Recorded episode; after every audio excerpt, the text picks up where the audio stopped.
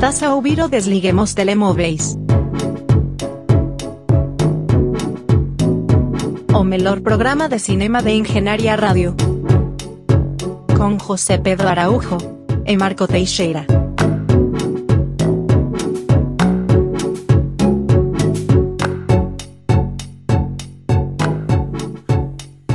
Sejam bem-vindos àquele que será provavelmente o Desliguem os Telemóveis mais esotérico sempre. Eu sou o Eh, Marco. Teixeira.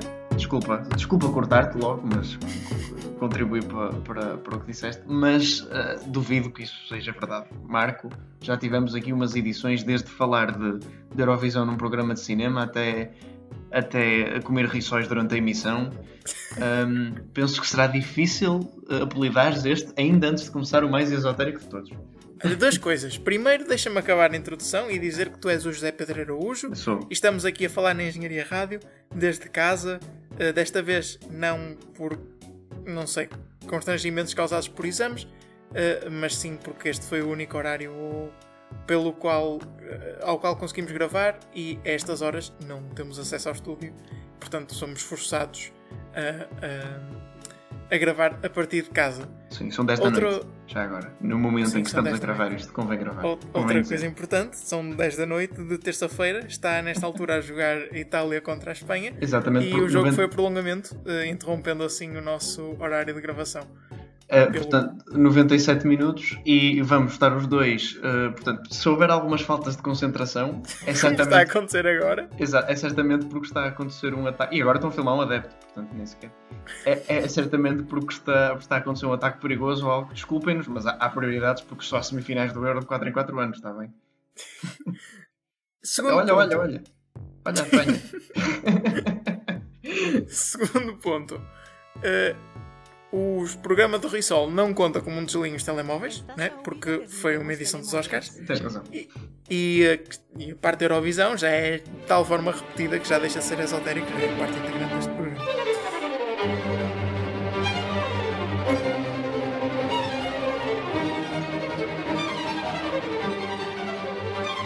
Bem, eh, apesar da hora tardia, vamos começar por um filme de terror. Esperamos que não tenham pesadelos. Eh, E começamos com The Conjuring 3, a obra do diabo.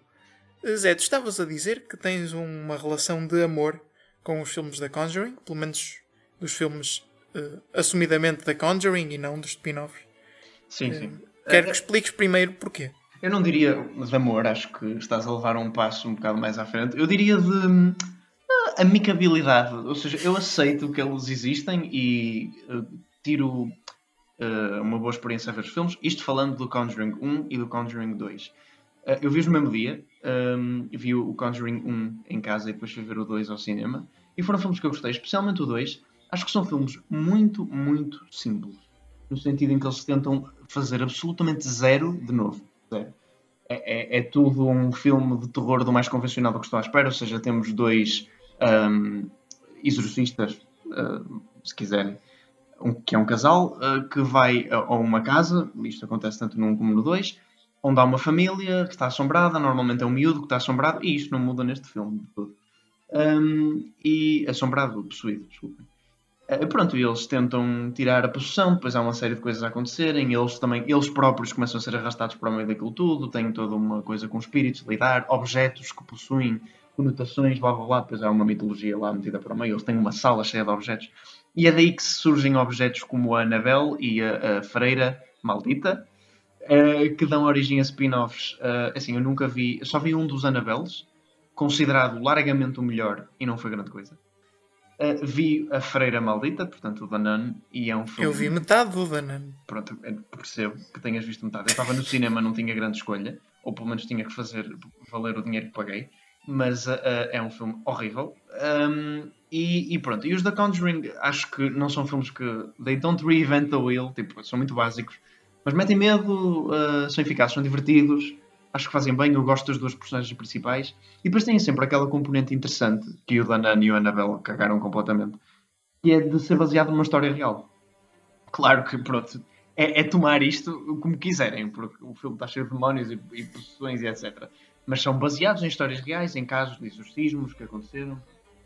E, e é uma premissa interessante eles pegarem e depois no fim mostram sempre imagens da, da, da, Da possessão original. Exato, e das pessoas originais e gravações, e é sempre interessante.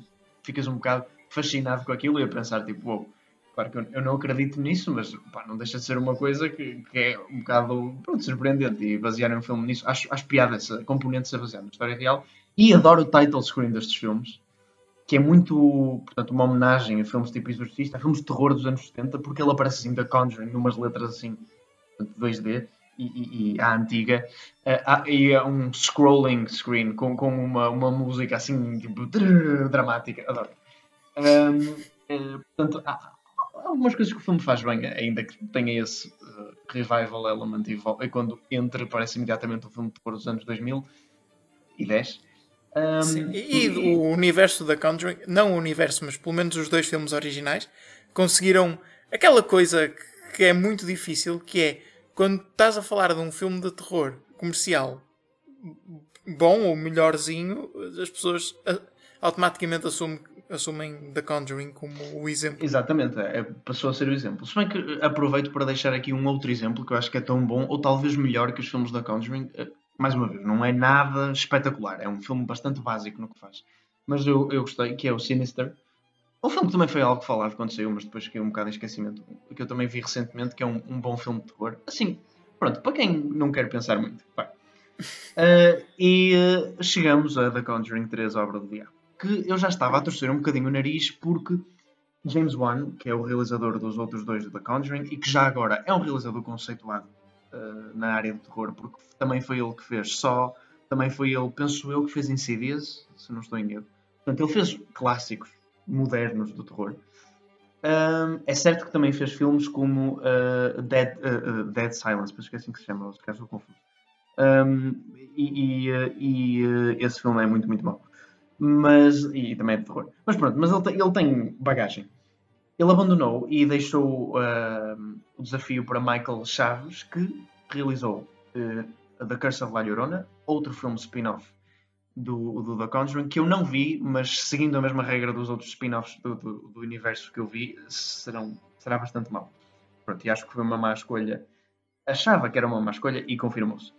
O The Conjuring 3 é obra do diabo. Olha, aparentemente também realizou o videoclipe de Bury a Friend, da Billie Eilish. Olha, eu até gosto desse videoclipe. Se bem que é muito a personificação de Billie Eilish um bocado exagerada, mas, mas enfim. Ah, olha, a Espanha está a jogar melhor. Bem, ainda vai marcar, mas olha que eu estou a torcer por Itália. Eu já percebi que o... eu estou com delay, faça tempo. Estás a, estás a ver na Vox? Estou a ver na. Ah, Ah, eu estou a ver na televisão satélite. Por isso é que estás com. Porque eu estou no mas escritório eu estou com qualidade de, de imagem melhor. Pois estás, Portanto, mas, mas antes Quando alguém marcar, eu vou ver o gol de alta definição. Bem, passando, 3. passando ao que interessa e, e deixando, o, o- deixando o esoterismo para ir para o esoterismo, o esoterismo citacional para ir para o esoterismo factual, eh, esta coisa começa por, mais uma vez, é baseado numa história real e tem uma componente interessante. Bem, a primeira cena, a cena inicial, é horrível, é uma cena super climática que parece a cena final. Aliás, parece a cena final do primeiro Conjuring. Tem um miúdo e tem uma possessão, como já estou muito habituado a ver este tipo de filmes. E é dentro de uma casa, é de uma família, e é uma cena super eh, ah, histérica e, e- e alta. E o filme acabou de começar. Eu não nem o title screen tinha aparecido. Eu não estava pronto para aquilo. Foi demais. Pronto, mas passado isso, eh, começamos com um enredo que até é interessante porque eh, versa num julgamento. Porque o que acontece, assim, pronto, para descrever eh, as cenas iniciais, é que há uma possessão do miúdo. Ahm, há uma possessão do miúdo, o, pronto, o miúdo é possuído e estão lá os, os, os, os- casal de exorcistas a tentar tirar o demónio da criança, mas ele não sai. E, e- eventualmente o namorado da irmã, está lá em casa também, diz-lhe: ah, passa para mim, passa para mim, a falar com o demónio. E o demónio passa para ele. Pronto, mas fica assim ah, letárgico. E começa-se a manifestar ao, ao longo dos próximos dias. E nos próximos dias, esse ah, mesmo rapaz comete um assassinato. Está, está, está possuído. ah, de, um- homem. ah, e é condenado. Pronto, eh, mas uma coisa mesmo violenta, 22 facadas. E é condenado. ah, e no tribunal, estes dois exorcistas querem defendê-lo porque eles estão convencidos, e o filme também o está, que ele matou esta pessoa porque estava possuído. E, pronto, Uh, e tentam alegar, e isto presumo que isto seja parte muito da história real, tentam alegar no tribunal e convencem a advogada a alegar que, que, que, seria homicídio involuntário por possessão demónica. Uh, e o filme até aqui uh, tem um rumo interessante, porque é um bocadinho diferente do que os outros filmes fizeram, nunca foram muito para essa via. Eu até pensei que se pudesse transformar algo num courtroom drama, mas depois até começa, por exemplo, o que acontece é que fica nos ombros dos dois exorcistas encontrarem as provas para conseguirem provar concretamente que de facto ele estava possuído. Portanto, eles têm que investigar a questão, têm que investigar quem é que fez aquilo, se há alguém por trás daquilo, têm que ir falar com os padres para, para ver umas certas coisas. Opa, é uma, uma, uma... Law and Order, mas com. Sim, pronto, mas até estava uma. uma... Pronto, eu, eu não estava à espera de muito deste filme, estava à espera que repetisse a fórmula. E começou a ir por este caminho diferente, então até me surpreendeu, eu até estava a gostar de por onde estava aí. O problema, mas, mas exatamente, e, já, e eu já estava com entoação de mas há muito tempo, um, o problema é que o filme acaba por largar completamente esta linha. Tipo, há um bocadinho de investigação e tu até ficas preso no enredo, mas na segunda metade do filme eles largam completamente isto e começa a entrar na zona de tipo, jumpscares aleatórios, uh, monstros, uh, demónios, cenas enormes. Tipo, o filme é uma seca. O filme é uma seca. Cenas enormes deles a andarem em casas ou espaços. Uh, cenas para aí 10 minutos, que, com silêncios e, e barulho, depois silêncios prolongados e depois um barulho. E depois, no fim destes 10 minutos, temos uma descoberta que nos leva a outra cena de 10 minutos, ou, ou, uma cena de 2 minutos de exposição de diálogo, e depois outra cena de 10 minutos, barulho, silêncio, barulho, silêncio. As personagens são completamente. As duas personagens principais, tu estás investido nelas porque eu vi os outros dois filmes e conheço-as e estava. Mas, se não tivesse visto os outros dois filmes, essas duas personagens eram péssimas. Um, todo o resto das personagens novas que eles introduzem também são relativamente forgettable o filme é uma seca. O filme é, depois tem umas, umas sequências muito estranhas onde a mulher principal portanto, do casal de exorcistas está a ter uma espécie de flashback ou flash forward e que depois na cena onde ela os tem efetivamente, onde se passa no presente, é toda uma edição de câmara super estranha, muito. A câmara parece que está a andar à volta e, e zoom out e zoom in e, e para pôr tonto, mas em vez de te meter medo, deixar confuso, deixa-te só genuinamente uh, perdido. Uh, e não, não num bom sentido. Uh, sei lá, tudo o que eles fizeram neste filme em termos de cinematografia, em termos de realização, foi completamente desinspirado. Uma coisa que era já um bocadinho presente, mas que de vez em quando ainda tinha uma cena ou outra fixe. Uh, aqui não, foi completamente desinspirado. os atores, parece que, os dois atores principais, parece que estão lá a fazer um frete.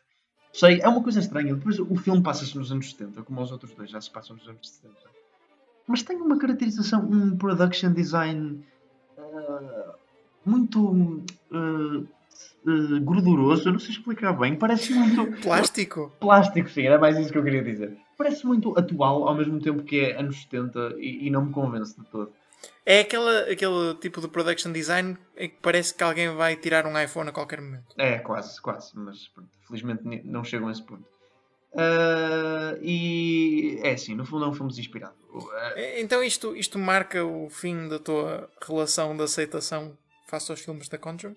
Provavelmente, a não ser que James Wan volte para fazer uma. E mesmo assim, mesmo que este filme fosse realizado por James Wan, eu acredito que em termos de realização e, e fotografia a coisa fosse superior, mas eu acho que pá, mesmo o 2 foi um milagre para mim, porque depois de ver o 1 eu gostei e disse, ok, mas o 2 vai ser igual. E foi um bocado, mas conseguiram melhorar de alguma forma. Se calhar porque me meteu mais medo. Se calhar foi uma coisa mais psicológica porque eu vi o um em casa e o dois no cinema.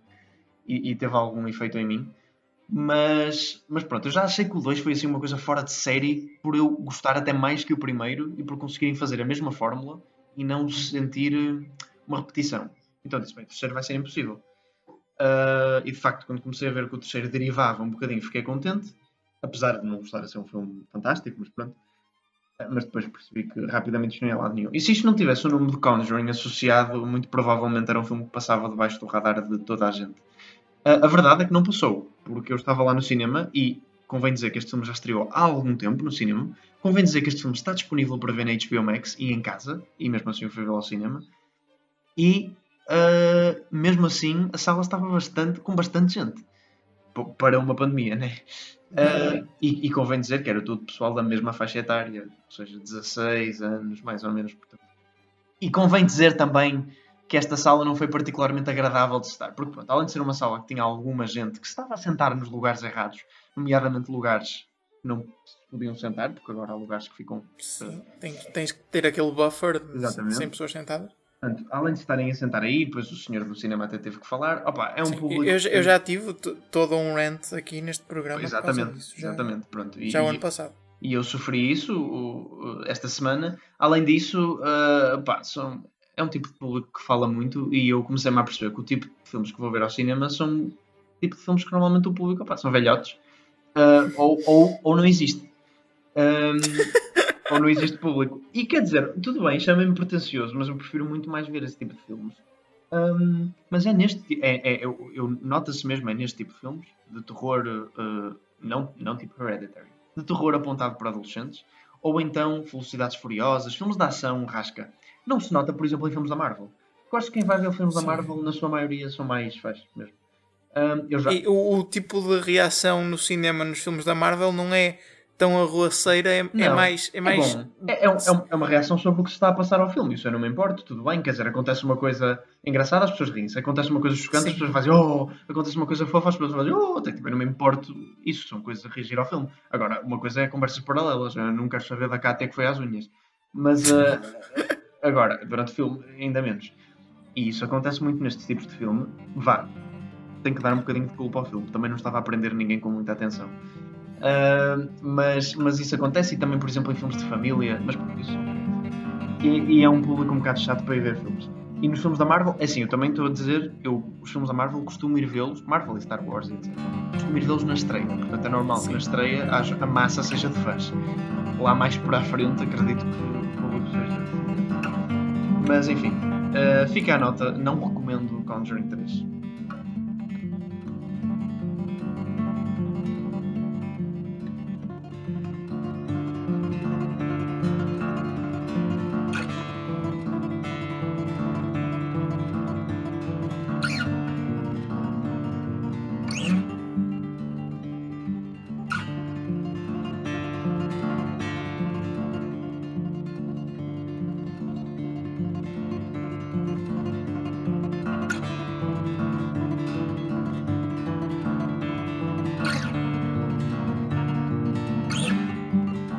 E aproveito para te fazer descansar, porque agora. va- Não, estou a brincar. Vamos falar outra vez de, outra vez de um filme que apenas tu viste: In the Heights. In the Heights. Eh, eu mesmo que tivesse a oportunidade de o ver, penso que não o veria.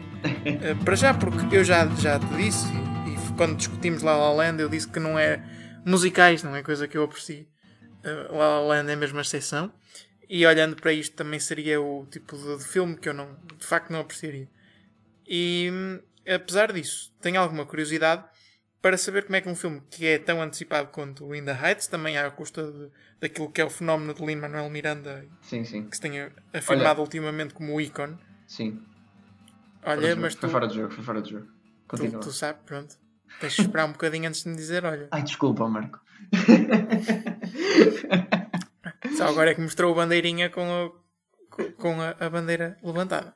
Bem, voltando ainda a Heights. Quero saber a tua opinião, porque tivemos Lin-Manuel Miranda em, no filme do Hamilton, Exato. que não era um filme, que era apenas um- uma produção de teatro filmado, eh, que teve bastante sucesso, e este é talvez o primeiro grande projeto eh, dele. Digo Sim. dele, não é ele que realiza nem nada, mas pronto. Não, mas foi ele É, que ele escreveu é o musical, ele escreveu o musical, ele, ele entra no musical, neste musical até, e eu penso até, eu não tenho certeza do que estou a dizer, mas eu penso que na Broadway ele era o papel principal, ou pelo menos um papel mais principal, e aqui não, ele é um papel bastante secundário. Ainda bem, porque eu não, não acho nada carismático. Ahm, mas, ele até tem uma cara um bocado assustadora. In the Heights, eu ia com expectativas altas, porque Lin-Manuel Miranda Sim, eu acho que nunca tinha visto nada dele. Para ser honesto, eu já ouvi falar muito dele, mas nunca tinha visto efetivamente nada dele. Ah, mas eu tenho uma ideia, tinha uma ideia formada que depois de ver ainda Heights correspondeu bastante à realidade do que é o tipo de musicais que ele faz, o tipo de coisas que ele faz em geral. E, e pronto, e, com uma expectativa relativamente alta porque disseram bem do filme e essa expectativa foi não atingiu bem. Não é que o filme seja mau de todo, eu gostei do filme. Uh, In the Heights é simplesmente um musical na verdadeira acessão da palavra. É realmente um musical da Broadway adaptado ao cinema e nota-se muito isso. Uh, nem tanto pela, pelo constrangimento de espaço, ou seja, aquilo passa-se tudo num bairro, mas até temos um espaço bastante diversificado. Acredito que houve bastantes alterações à história, pelo menos em termos locais, porque bem, isto não era possível num palco. Uh, e vamos começar pelos positivos de In the Heights, que é. Uh... Não, primeiro vamos começar por uma pequena história. Ah, queres o quê? Queres que eu te conte? Não, quero, quero que me contes uma pequena sinopse.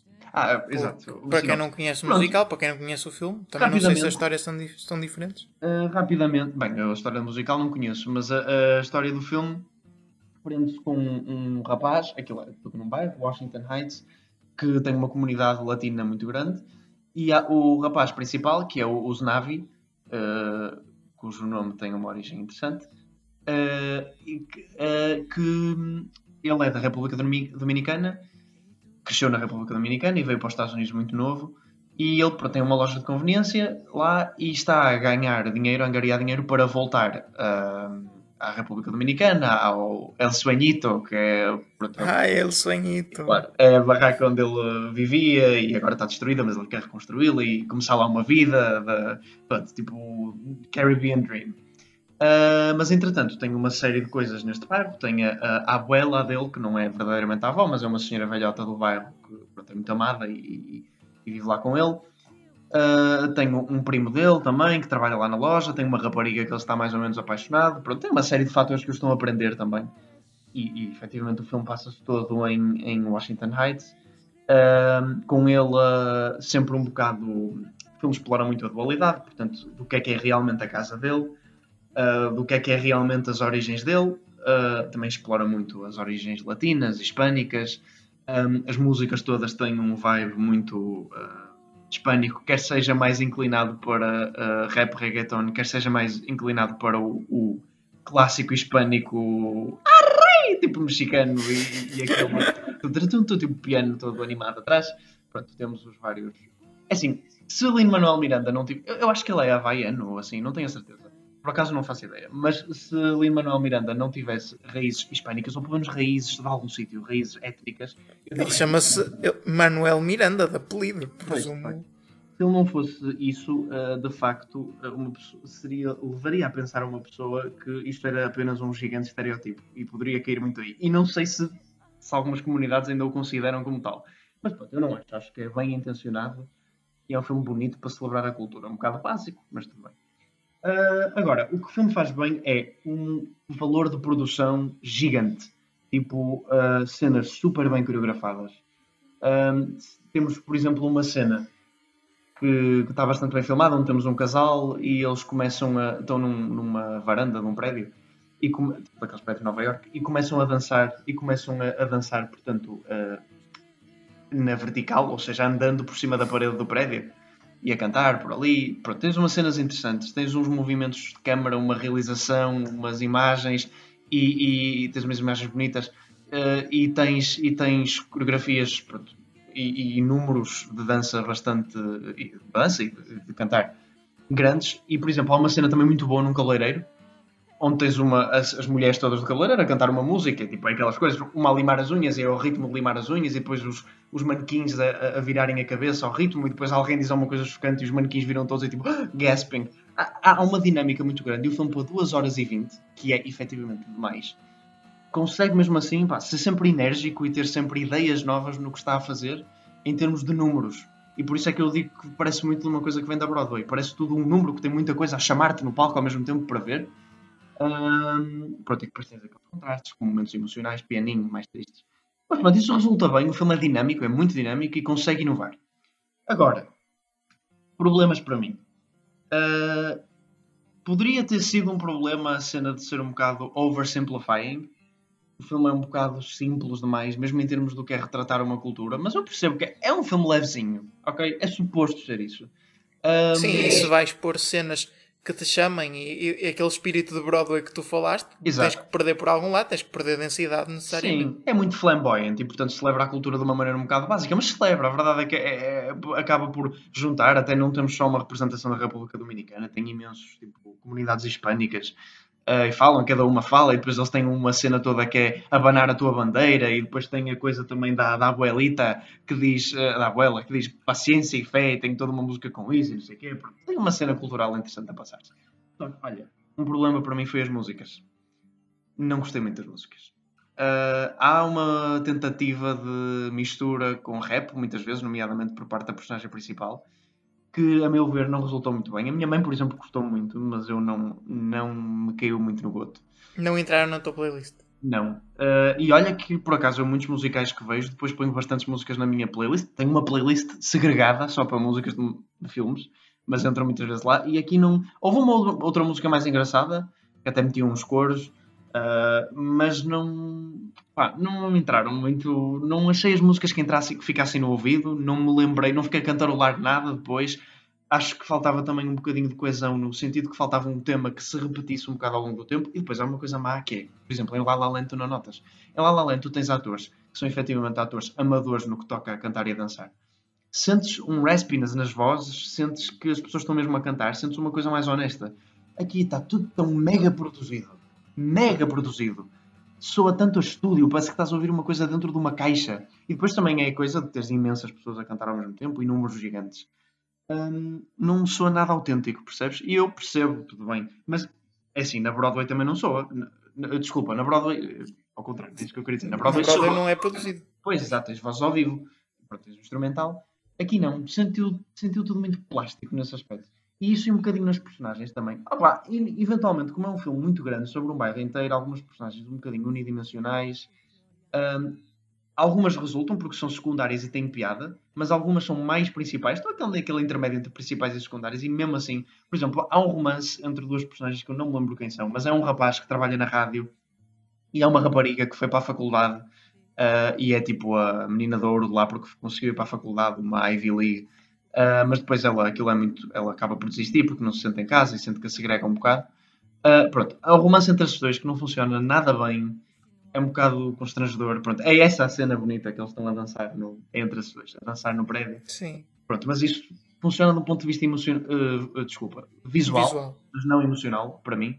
O filme tem, tenta, é suposto ter muita carga emocional, mas nunca me moveu muito. E portanto, apesar de eu achar a história até interessante e até uma história que me continuou a, a, fazer atento, mais sobre os gimmicks que fazia do que propriamente a história, mas estive atento, apesar das 2 horas e 20 serem um pouco demais. Pá, apesar disto tudo, achei que era um bocado leve e, e uh, inútil, enfim, não sei. Não achei que, não, achei que a história era um bocado fina uh, e que as personagens eram um bocado pouco desenvolvidas. E depois os atores dão-te muito todo aquele ar de ator da Broadway. Ou seja, que ele está ali o que ele sabe é fazer cantar e dançar e uh, ser ator está sempre em segundo plano. Senti muito isso. Não é que o ator principal é bastante carismático até, mas o que é? Ele está, é carismático nos números de dança e, e de canto. Porque tudo o resto parece. Uh, e, e, este é um musical muito musical. Ou seja, eles falam o que está a acontecer cantado mesmo. Ou seja, uh, I didn't go to Stanford, uh, I quit because I couldn't handle the pressure. E tipo, não rima, é cena super. Pronto. Há uma cena toda onde há um apagão e eu só estou a cantar We are powerless, we are powerless, we are without power, we have no light. Eu estou a cantar mal, mas. Cenas assim, assim. Uh, e, e o diálogo acaba por ser um bocado mal também. De vez em quando é muito foleiro e eu percebo que eles estão. Se eles estivessem a falar não parecia isso. Mas a partir do momento que tu pões aquilo cantado, tens que dar alguns retoques, não é? Não pode ser literalmente o falado. E, Sim. pronto, e há umas cenas onde isso não, e há um diálogo mais inteligente, mas há outras onde eu e é isso, e, os atores parecem ser muito polidos, e ao contrário de outros musicais que eu vejo, e vejo que estou a ver atores mais do que cantores, que é o que se quer num filme, em, em última análise, que é o que eu quero acreditar na personagem, e a personagem não precisa de cantar perfeitamente bem, como se estivesse dentro de um estúdio, precisa de me fazer acreditar que é a personagem. E eu senti um bocadinho isso. Mas ainda Heights é um bom filme. Uh, não é um mau filme. Apesar de tudo o que eu disse, eu sei que eu critiquei mais do que disse bem. Mas há de facto ideias engraçadas neste filme e apesar de convencional, é divertido, dá para passar bem o tempo. Acho que é, uh, é, um, é, um, é pegar bem uh, nesta fórmula, mas não deixa de ser uma fórmula. Muito bem, para concluir In The Heights, peço-te só a tua opinião sobre Café com Leite. Uh, Café com Leite era uma coisa que nós já tínhamos visto e de facto surge muito cedo no filme e só acontece uma vez. Uh, há uma cena onde ele, logo inicial, muito, muito enérgica, onde ele está na, na, na loja dos 300, onde ele trabalha, a vender e, e coisas, e uma das coisas que ele vende é o café com leite, que é muito famoso lá, e portanto ele canta café com leite, e o Itália-Espanha vai a penaltis.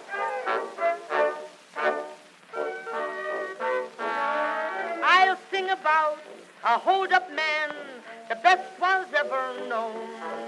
He came from old Missouri State, where people must be shown.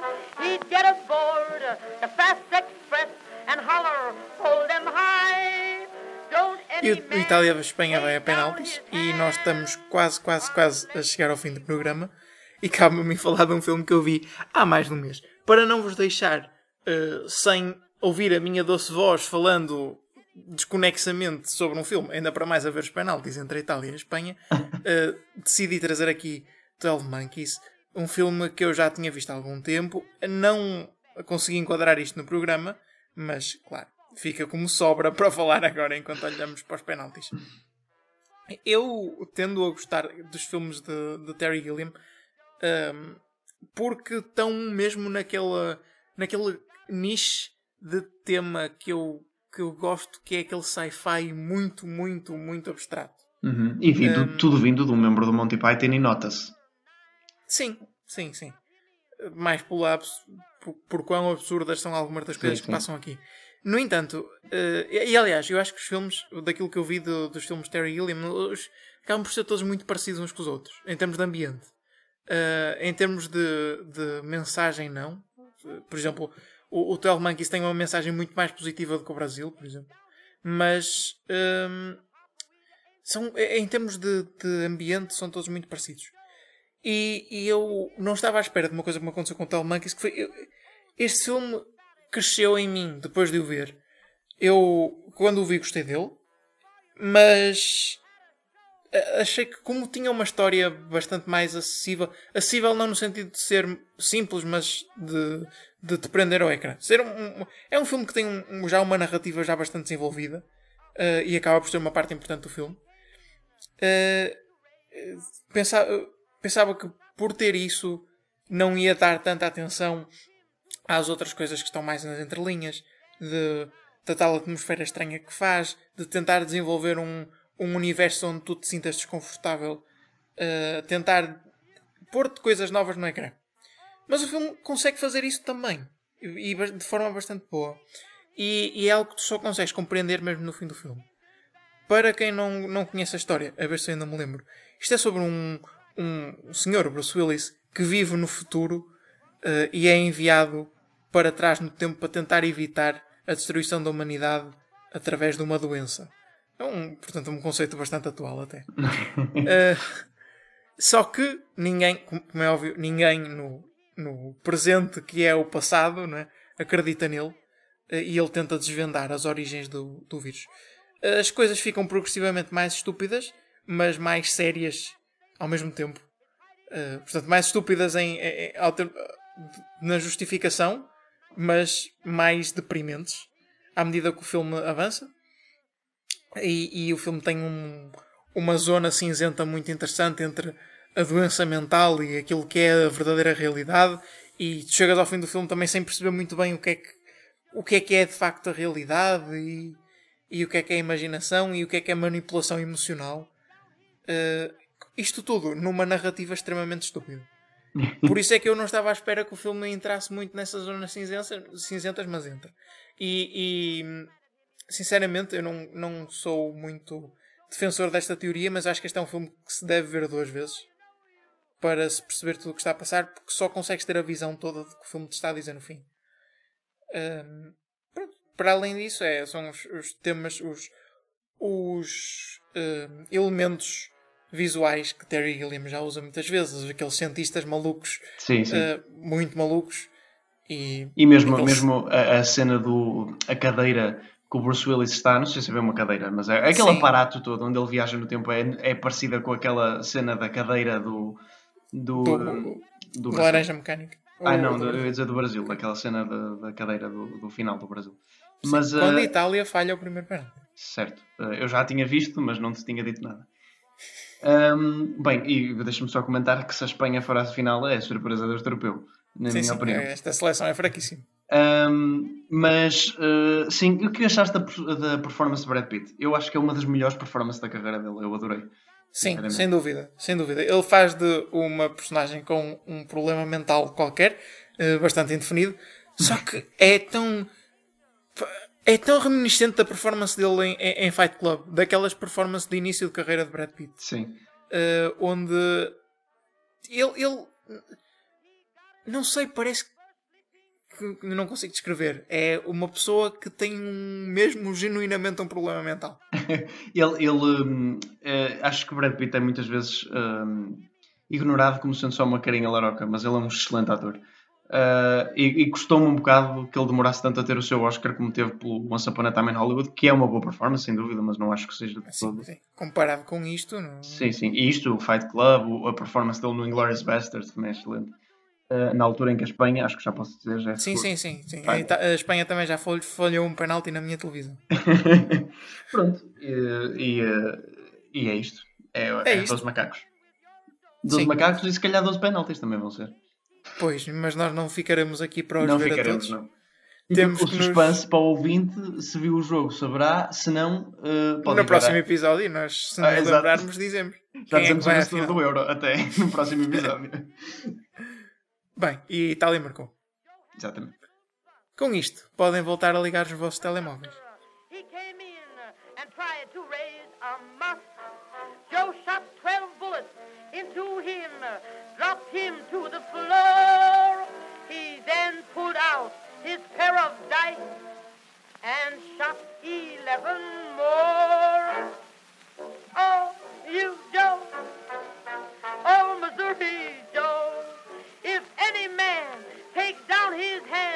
is bound to wake up Harper Weeder and good band. Now old Missouri Joe says, well, I guess it's time to go. The porter, he was a curtain peeper. Joe shot him in the second sleeper. For you know you had a soul.